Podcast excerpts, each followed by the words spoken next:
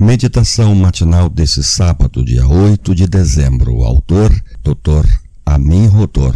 Tema: Sem remédio doce.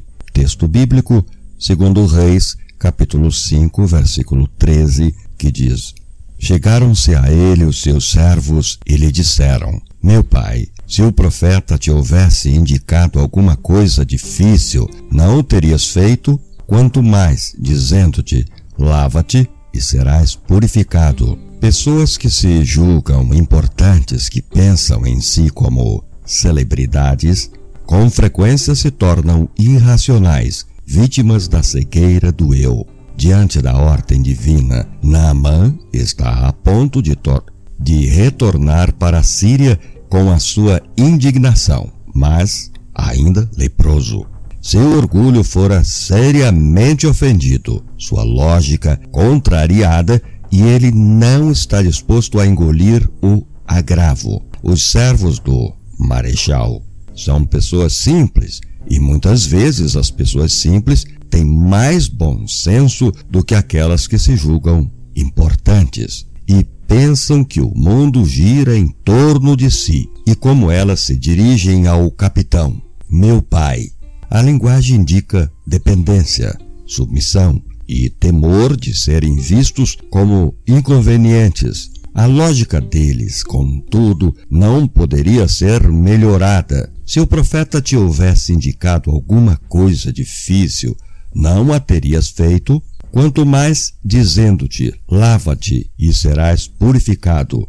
Segundo Reis, capítulo 5, versículo 13. Vencido por raciocínio tão persuasivo, Namã capitula. Pelo que ele desceu, mergulhou no Jordão sete vezes e ficou purificado. Verso 14.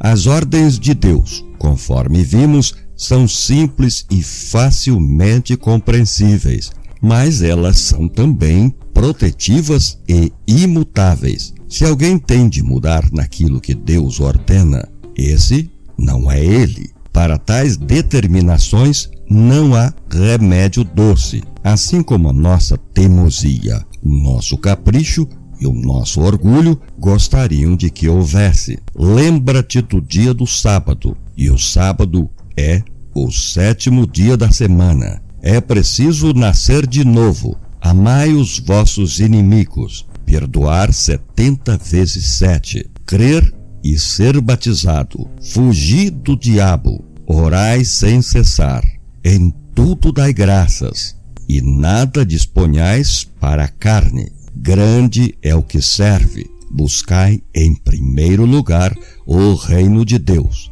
ou não adulterarás.